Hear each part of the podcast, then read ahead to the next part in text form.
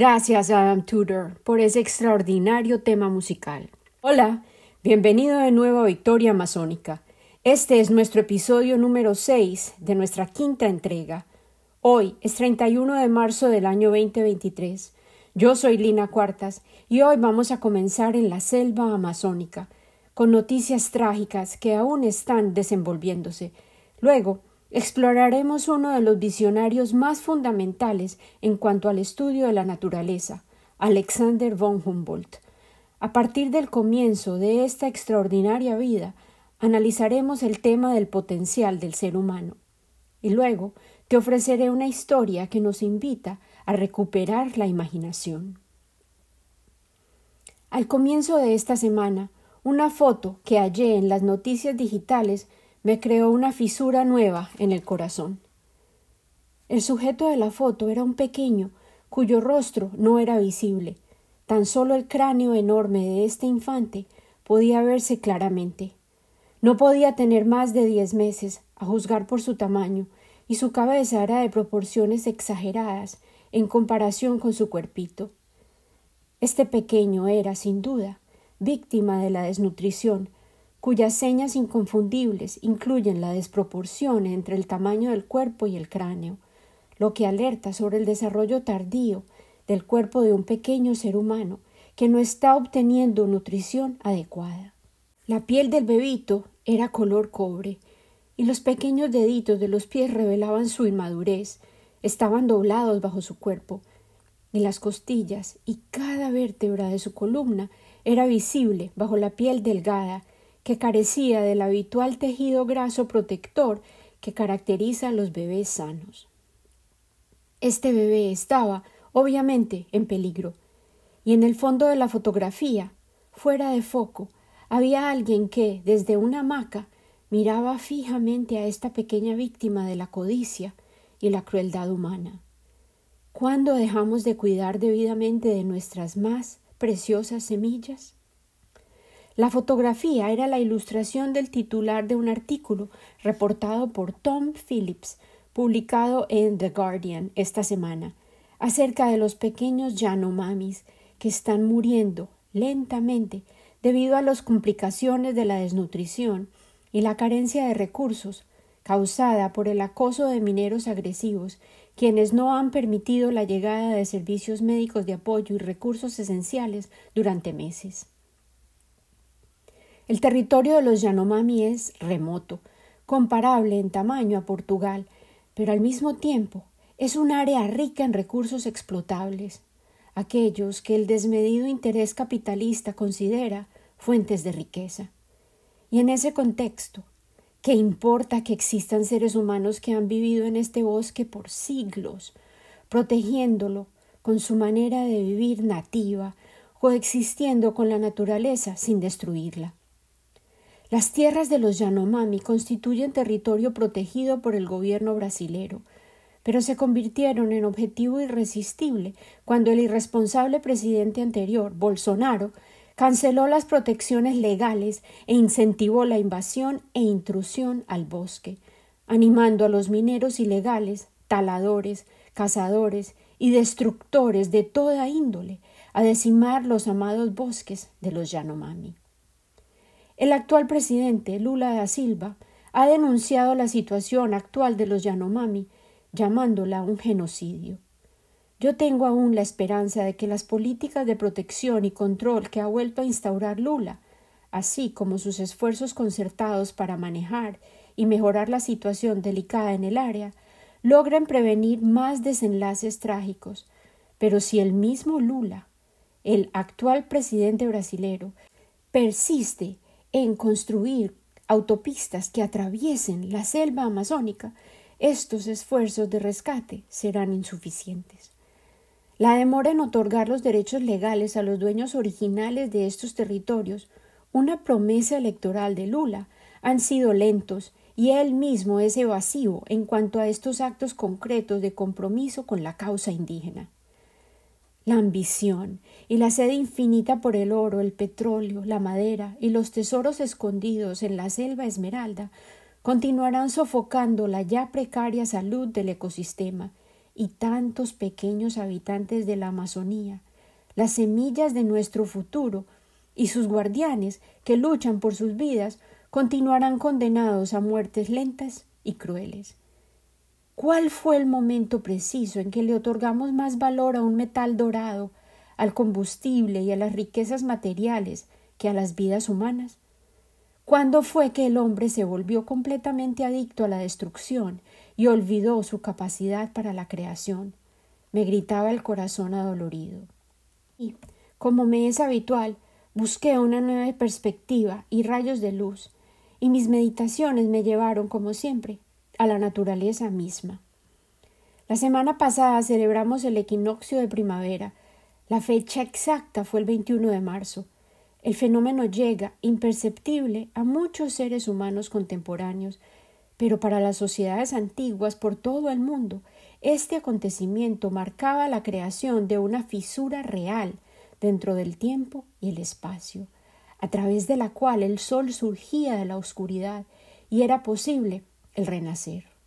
El equinoccio primaveral lo celebraban con esplendor los mayas, por ejemplo, con el espectáculo de Quetzalcoatl, la serpiente emplumada, que ondulaba sobre los escalones de la gran pirámide de Chichen Itza. La ciudad sagrada y su ofrenda de puntualidad precisa aún permanecen como prueba y monumento representativo del dominio maya de la arquitectura y la astronomía. Los mayas creían que cuando el sol regresaba triunfante y la serpiente emplumada se deslizaba sobre el templo, todo podía, sin duda, renacer. A menudo descontamos y preferimos ignorar los profundos conocimientos de nuestros ancestros, tildándolos de carecer sofisticación o de ser ignorantes, ya que no poseían las herramientas tecnológicas, artificiales, a las que los humanos contemporáneos nos aferramos con desesperación. Pero cuando analizo y estudio las culturas arcaicas a nivel global, descubro que la conexión intrínseca que ellos poseían con sus medios ambientes y con la naturaleza específicamente, les ofrecían multitud de sabiduría, intuiciones, que les otorgaban un respeto y conocimiento acerca de sus entornos que les permitieron sobrevivir y construir culturas sublimes. Muchas de estas culturas antiguas fueron destruidas debido a la ambición desmedida del hombre y su deseo ilimitado de controlar, borrar lo que le antecedía para poder imponer su propia manera de ver el mundo, directamente encima de lo que habían creado los conquistados, aquellos otros que obstruyeron las ansias del conquistador y por tanto fueron aniquilados. Las ciencias matemáticas y los poderes agudos de observación le sirvieron a muchas culturas, no solo en Asia, África y el lejano Oriente, sino también en las Américas, y estas herramientas avanzadas les permitieron diseñar calendarios, mapas de predicción de las estaciones, arquitecturas y métodos para mejorar e incluso aprovechar al máximo los recursos que tenían a su disposición. En el episodio anterior analicé la resiliencia y la capacidad de adaptación de varias comunidades del desierto de Norteamérica. Durante este mes he estado inmersa en un monumental título. Es un libro que se titula Una jornada en el bosque y recientemente fue actualizado y publicado por la casa editorial de Patagonia. El autor de A Forest Journey, John Perlin, emprende la tarea masiva de analizar y narrar el papel protagónico que han tenido los árboles en la historia de nuestras civilizaciones. En realidad es un libro del tamaño de una Biblia y se enfoca en la relación del hombre con la naturaleza, detallando los ciclos repetidos de conquista, destrucción, abuso de los recursos y ceguera frente al poder de los desastres naturales y las catástrofes climáticas, las que han resultado una y otra vez a través de la historia de nuestra especie en imperios caídos y las misteriosas desapariciones de muchas civilizaciones. El ser humano parece padecer de amnesia y una voluntad incapaz de ver o escuchar los errores del pasado para aprender de ellos. Sin embargo, antes de atreverme a compartir la cantidad inusitada de información que Perlin amasó en su análisis profundo de la preponderancia de los árboles, la madera, los logros y eventual declive en tantas civilizaciones por todo el mundo humano, comenzaré por presentar un libro un poco más ligero. Es un libro magistral que me regaló mi amigo y músico Adam Tudor, quien nos regaló los temas musicales introductorios y de cierre de Victoria Amazónica, este podcast.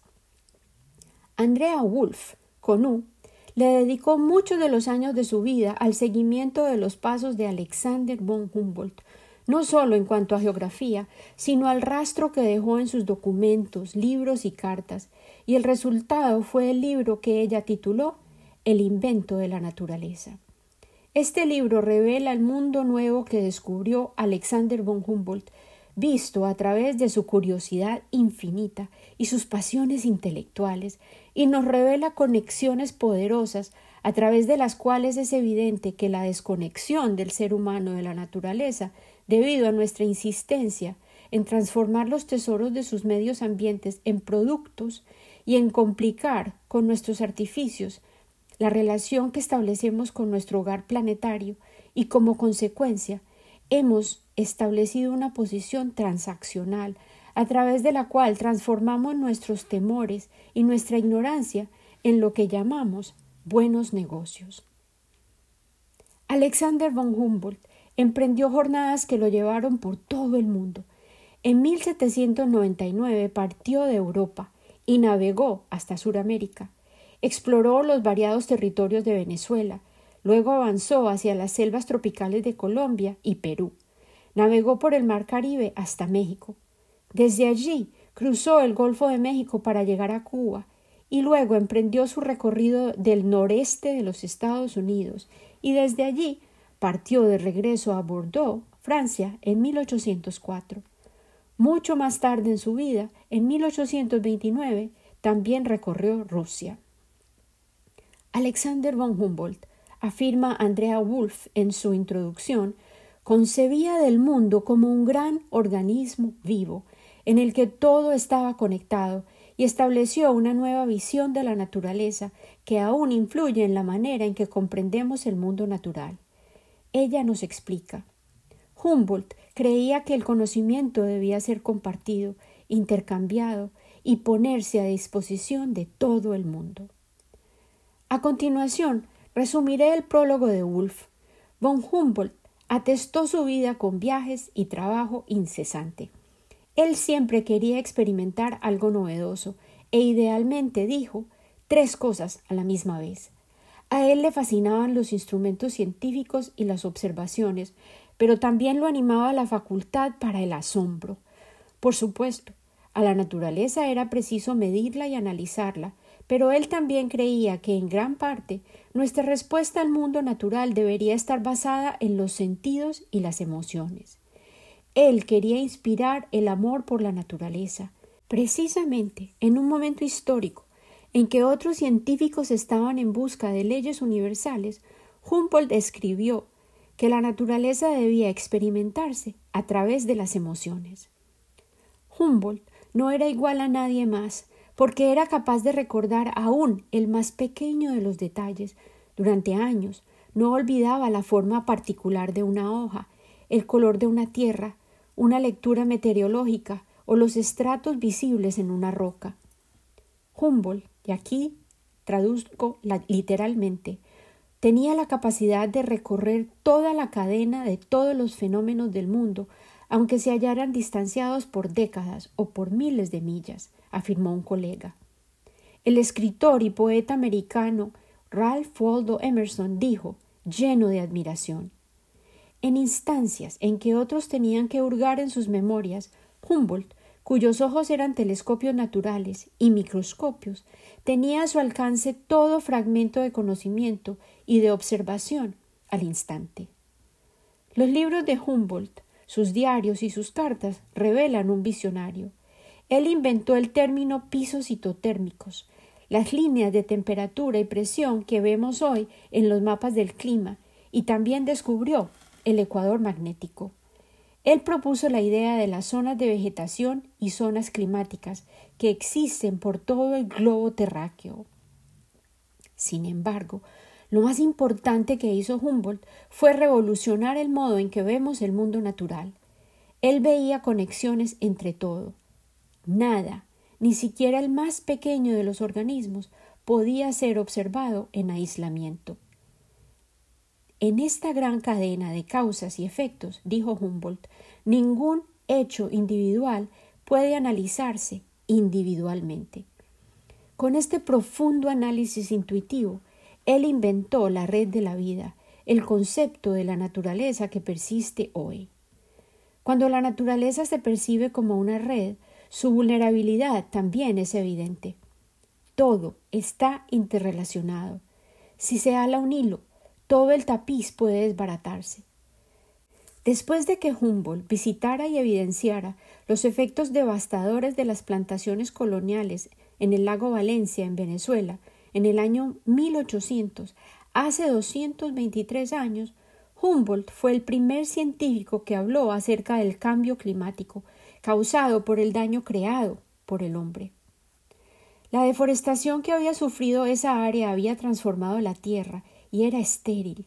Los niveles del agua del lago se desplomaron y con la desaparición de los árboles, las lluvias torrenciales habían erosionado los suelos de las montañas circundantes. Humboldt fue el primero en explicar la compleja capacidad del bosque para enriquecer la atmósfera con humedad y su efecto refrescante, así como la importancia que los árboles tienen en cuanto a la retención del agua y la prevención de la erosión de los suelos. Él advirtió que los humanos estaban interfiriendo con el clima y que este hecho tendría consecuencias impredecibles para las generaciones futuras. Esta última cita es textual. El invento de la naturaleza, el libro, rastrea los hilos invisibles que nos conectan a nosotros hoy en día con este hombre extraordinario. El 14 de septiembre de 1869, un siglo después de su nacimiento, Alexander von Humboldt fue honrado por todo el mundo. Hubo fiestas en su honor en Europa, África y Australia, así como en las Américas. En Melbourne y en Adelaide se congregaron multitudes a escuchar discursos sobre sus logros y también en Buenos Aires y la Ciudad de México. Hubo festividades en Moscú, donde se refirieron a Humboldt como el Shakespeare de las ciencias, y en Alexandria, en Egipto, los invitados celebraron bajo un cielo iluminado por fuegos artificiales. Las más grandes conmemoraciones ocurrieron en los Estados Unidos, donde desde San Francisco hasta Filadelfia y desde Chicago hasta Charleston, la nación organizó desfiles callejeros, cenas y conciertos. En Cleveland, más de ocho mil asistentes llenaron las calles y en Syracuse otros quince mil se unieron a una marcha que cubrió más de una milla. El presidente Ulysses Grant asistió a las celebraciones en honor a Humboldt en Pittsburgh, acompañado de diez mil asistentes que paralizaron la ciudad. Los ecólogos, ambientalistas y los escritores de temas de la naturaleza también se apoyan en la visión de Humboldt, a pesar de que la mayoría lo hace sin ser consciente de ello. La primavera silenciosa de Rachel Carson se basa en el concepto de Humboldt de la interconexión, y la famosa teoría de James Lovelock llamada Gaia sobre la Tierra concebida como un organismo vivo se asemeja al trabajo original de análisis de Humboldt. Cuando Humboldt describió la Tierra como un ente natural animado y movilizado por fuerzas internas, textual, se anticipó a las ideas de Lovelock por más de 150 años. Humboldt llamó su libro, en el que describe este nuevo concepto, Cosmos, pero previamente consideró llamarlo Gaia. Todos hemos sido formados por el pasado. Nicolás Copérnico nos mostró nuestro lugar en el universo. Isaac Newton nos explicó las leyes de la naturaleza. Thomas Jefferson nos proporcionó algunos de nuestros conceptos acerca de la libertad y la democracia, y Charles Darwin comprobó que todas las especies descienden de nuestros ancestros comunes. Estas ideas definen nuestra relación hoy con el mundo. Humboldt nos otorgó el concepto de la naturaleza misma. Lo que resulta irónico es que las ideas de Humboldt se han vuelto tan arraigadas que hemos olvidado al hombre que las concibió pero existe una línea directa de conexión entre sus ideas y a través de las muchas mentes que él ha inspirado con nosotros. Tal como un gran lazo, el concepto de la naturaleza de Humboldt nos conecta a él. El invento de la naturaleza es el intento de Andrea Wolff de hallar a Humboldt y lo logra de manera efectiva y luego lo comparte con el lector y yo, a través de varios episodios de Victoria Masónica, durante los meses siguientes intentaré incorporar ideas de su extraordinario logro para compartirlas contigo. Alexander von Humboldt nació el 14 de septiembre de 1769 en el acaudalado hogar de una familia aristocrática prusiana. La familia pasaba sus inviernos en Berlín y los veranos en un castillo de su propiedad en el estado de Tegel.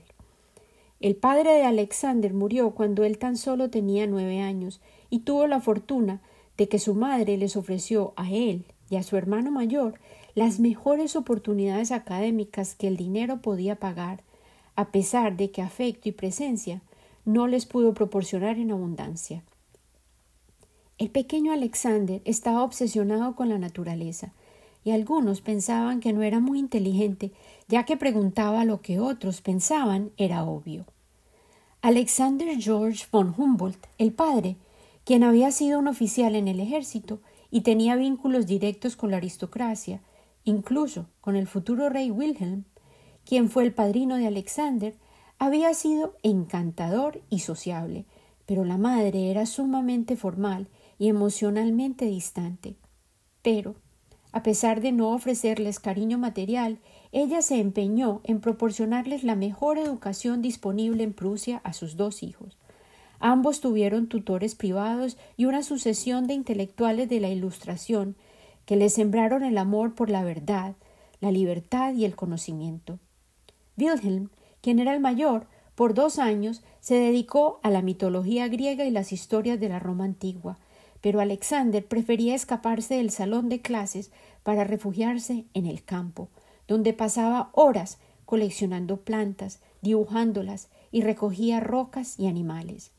Cuando regresaba, a menudo sus bolsillos estaban llenos de insectos y plantas, y su familia le apodó el pequeño farmacéutico, apothecary en inglés, pero no tomaban sus intereses en serio. Ambos hermanos se sumergían en sus mundos privados. Alexander concebía la naturaleza como un espacio de serenidad y calma, pero soñaba con visitar países muy lejanos.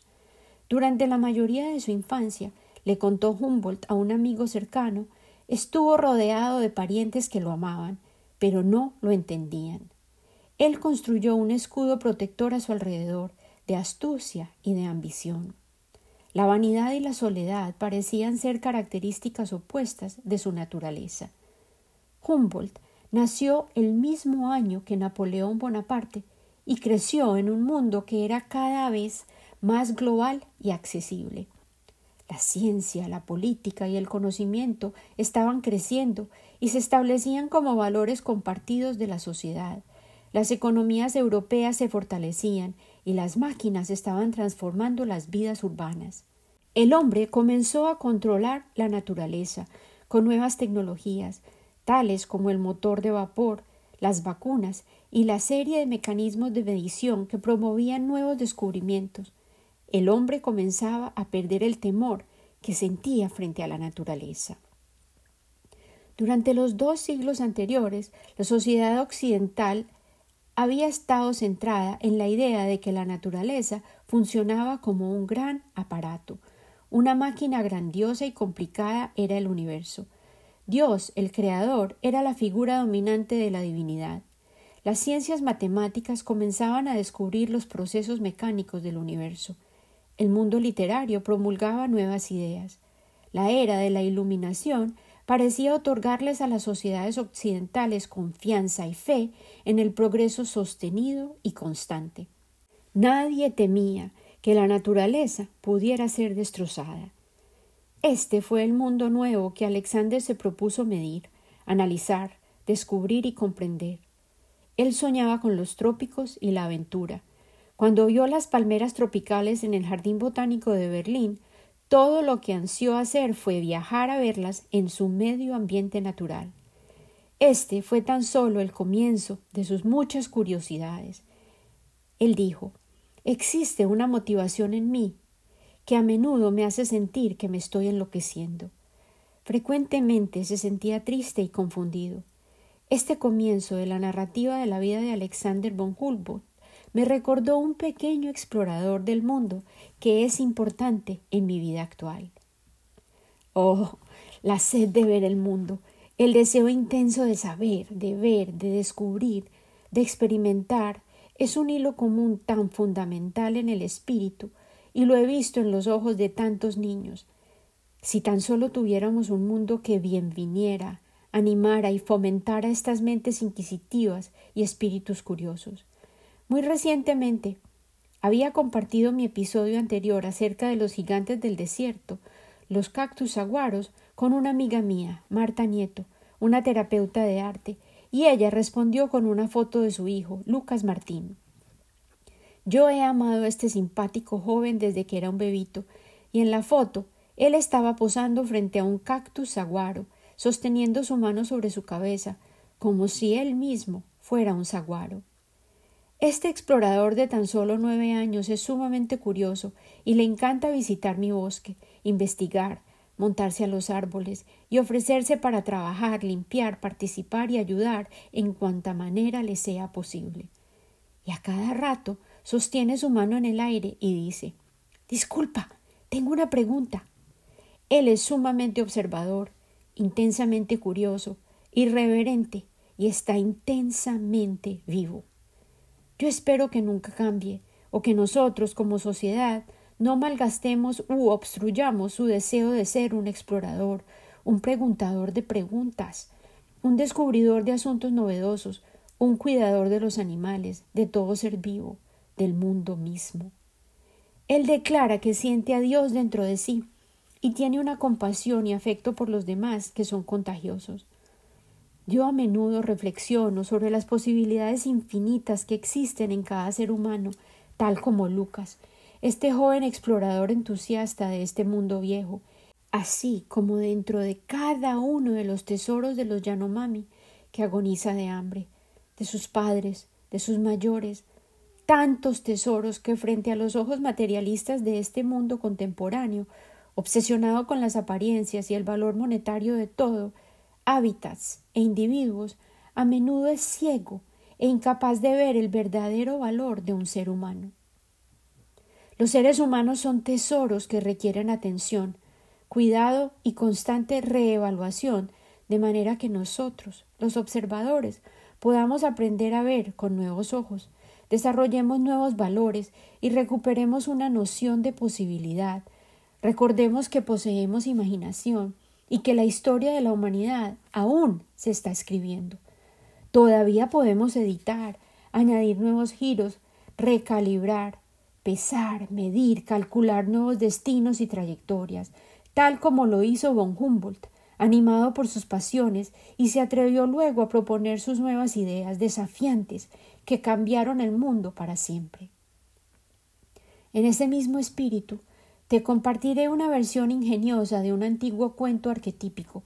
Tal vez lo reconozcas como la Cenicienta, pero te invito a escucharlo desde una nueva perspectiva.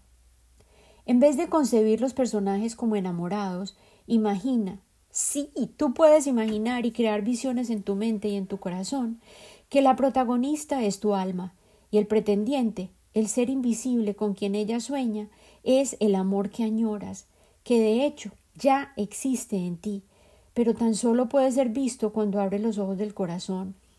Aquellos que pueden ver más allá del maquillaje y de las apariencias, de la mirella, de las luces destellantes del engaño, las máscaras, aquellos ojos que ven tu esencia plena y se deleitan con tu ser único y auténtico.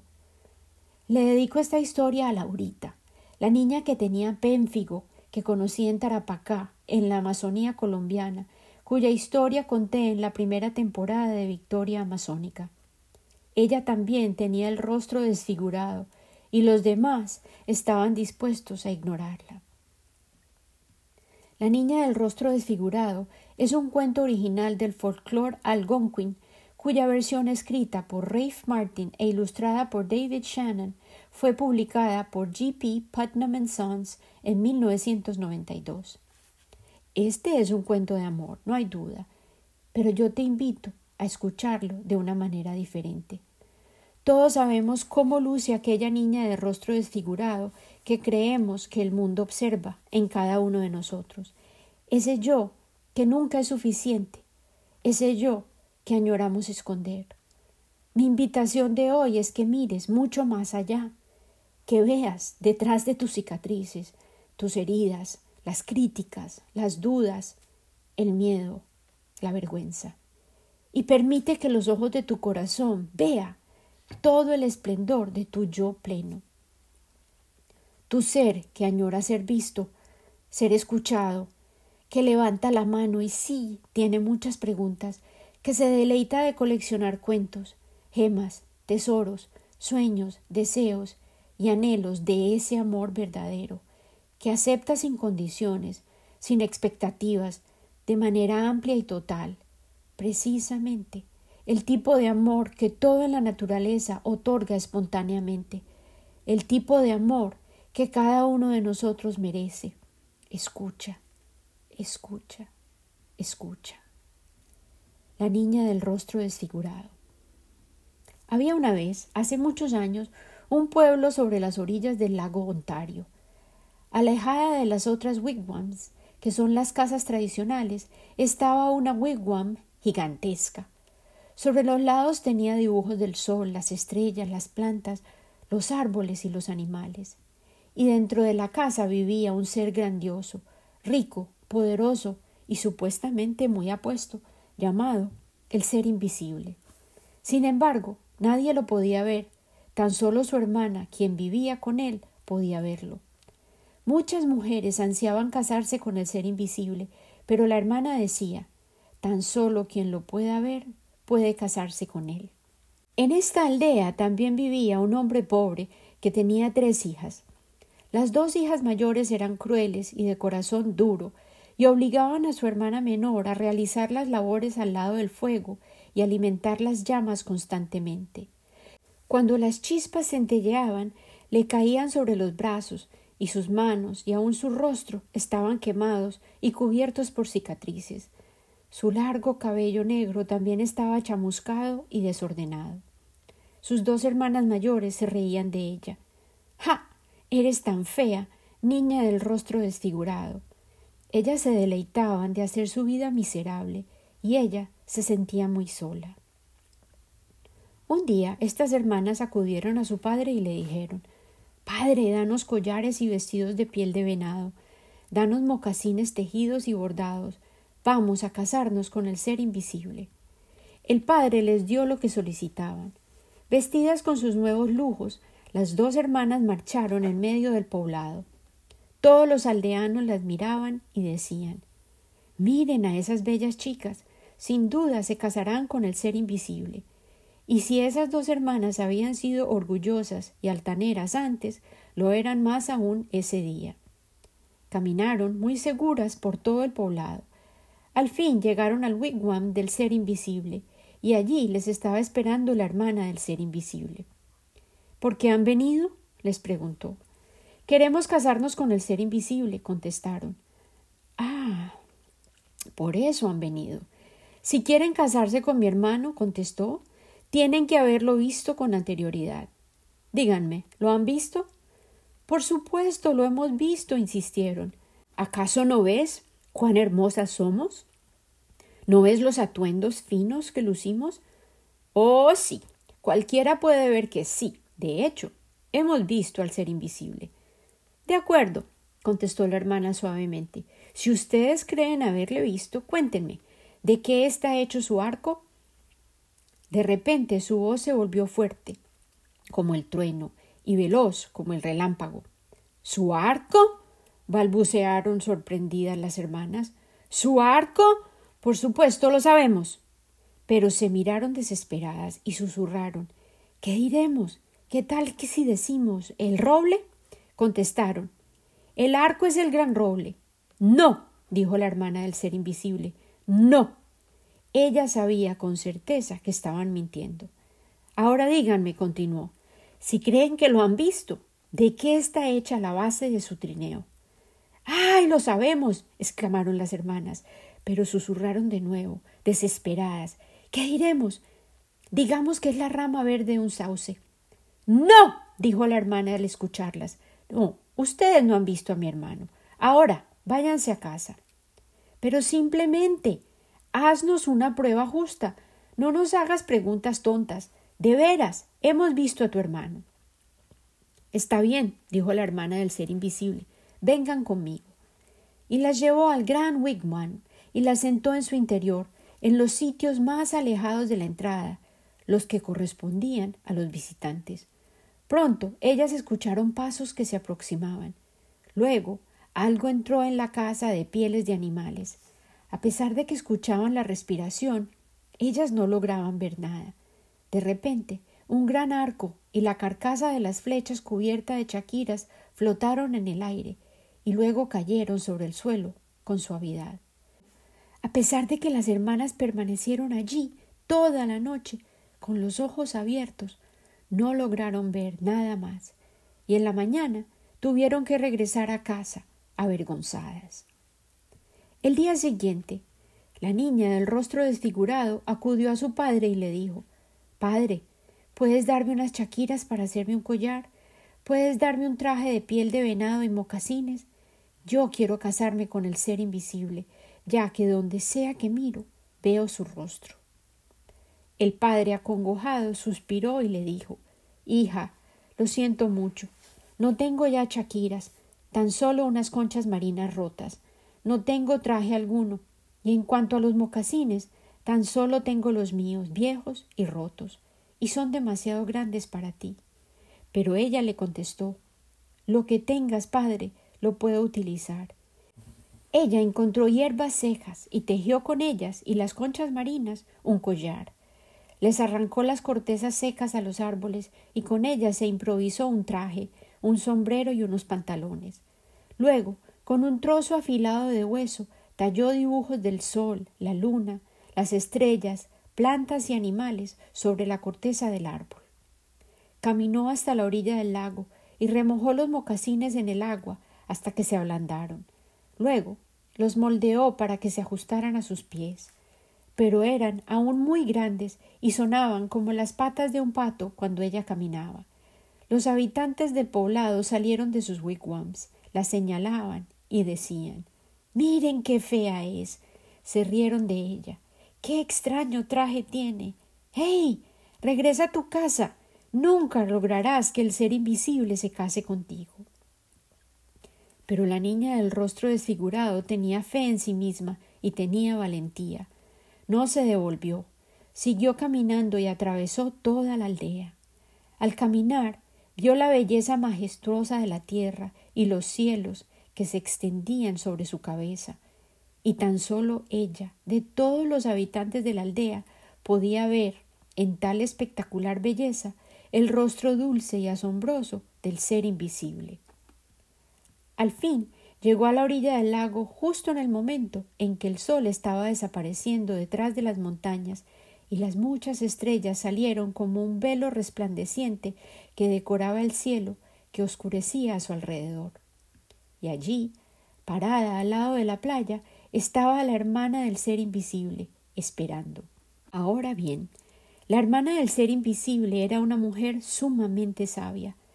Al mirarte, no veía tan solo tu rostro, ni tu cabello, ni tu ropa. No. Cuando te veía, miraba fijamente en tus ojos y podía llegar hasta tu corazón. Podía ver si tenías un corazón dulce y generoso o un corazón duro, cruel y frío. Cuando vio a la niña del rostro desfigurado, pudo ver inmediatamente que, a pesar de que su piel estaba cubierta por cicatrices y su cabello estaba chamuscado y a pesar de que su vestido era extraño, tenía un corazón bello y transparente, de manera que la bien vino y le preguntó Ah, hermana, ¿y para qué has venido? Y la niña del rostro desfigurado contestó He venido a casarme con el ser invisible. Ah, le contestó la hermana con gentileza, si deseas casarte con él, tienes que haberle visto. Dime, ¿has visto a mi hermano, el ser invisible?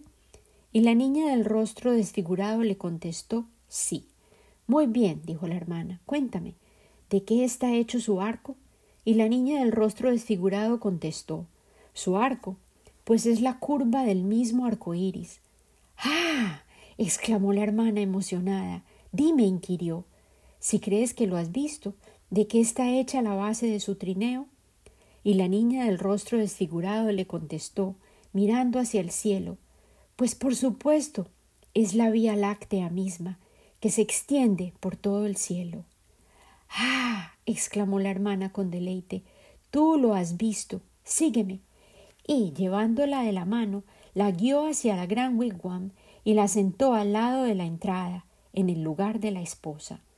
Luego escucharon los pasos que se aproximaban sobre el sendero, cada vez más cerca. La puerta de cuero se levantó y entró el mismísimo ser invisible. Y cuando la vio allí sentada, dijo Al fin nos han descubierto. Y sonriendo le dijo a su hermana Mira, hermana, qué hermosa es. Y su hermana le respondió Así es. La hermana del ser invisible le entregó a la niña del rostro desfigurado los más exquisitos trajes de piel de venado y collares de conchas marinas perfectas. Ahora, ve, báñate en el lago y vístete con estas prendas. La niña del rostro desfigurado se sumergió en las aguas del lago. De repente, las cicatrices desaparecieron de su cuerpo, su piel volvió a ser suave y limpia, y su cabello negro volvió a recuperar su brillo, como las plumas de un cuervo. Ahora todos podían ver que de hecho era hermosa. Pero el ser invisible y su hermana la habían visto así desde el principio.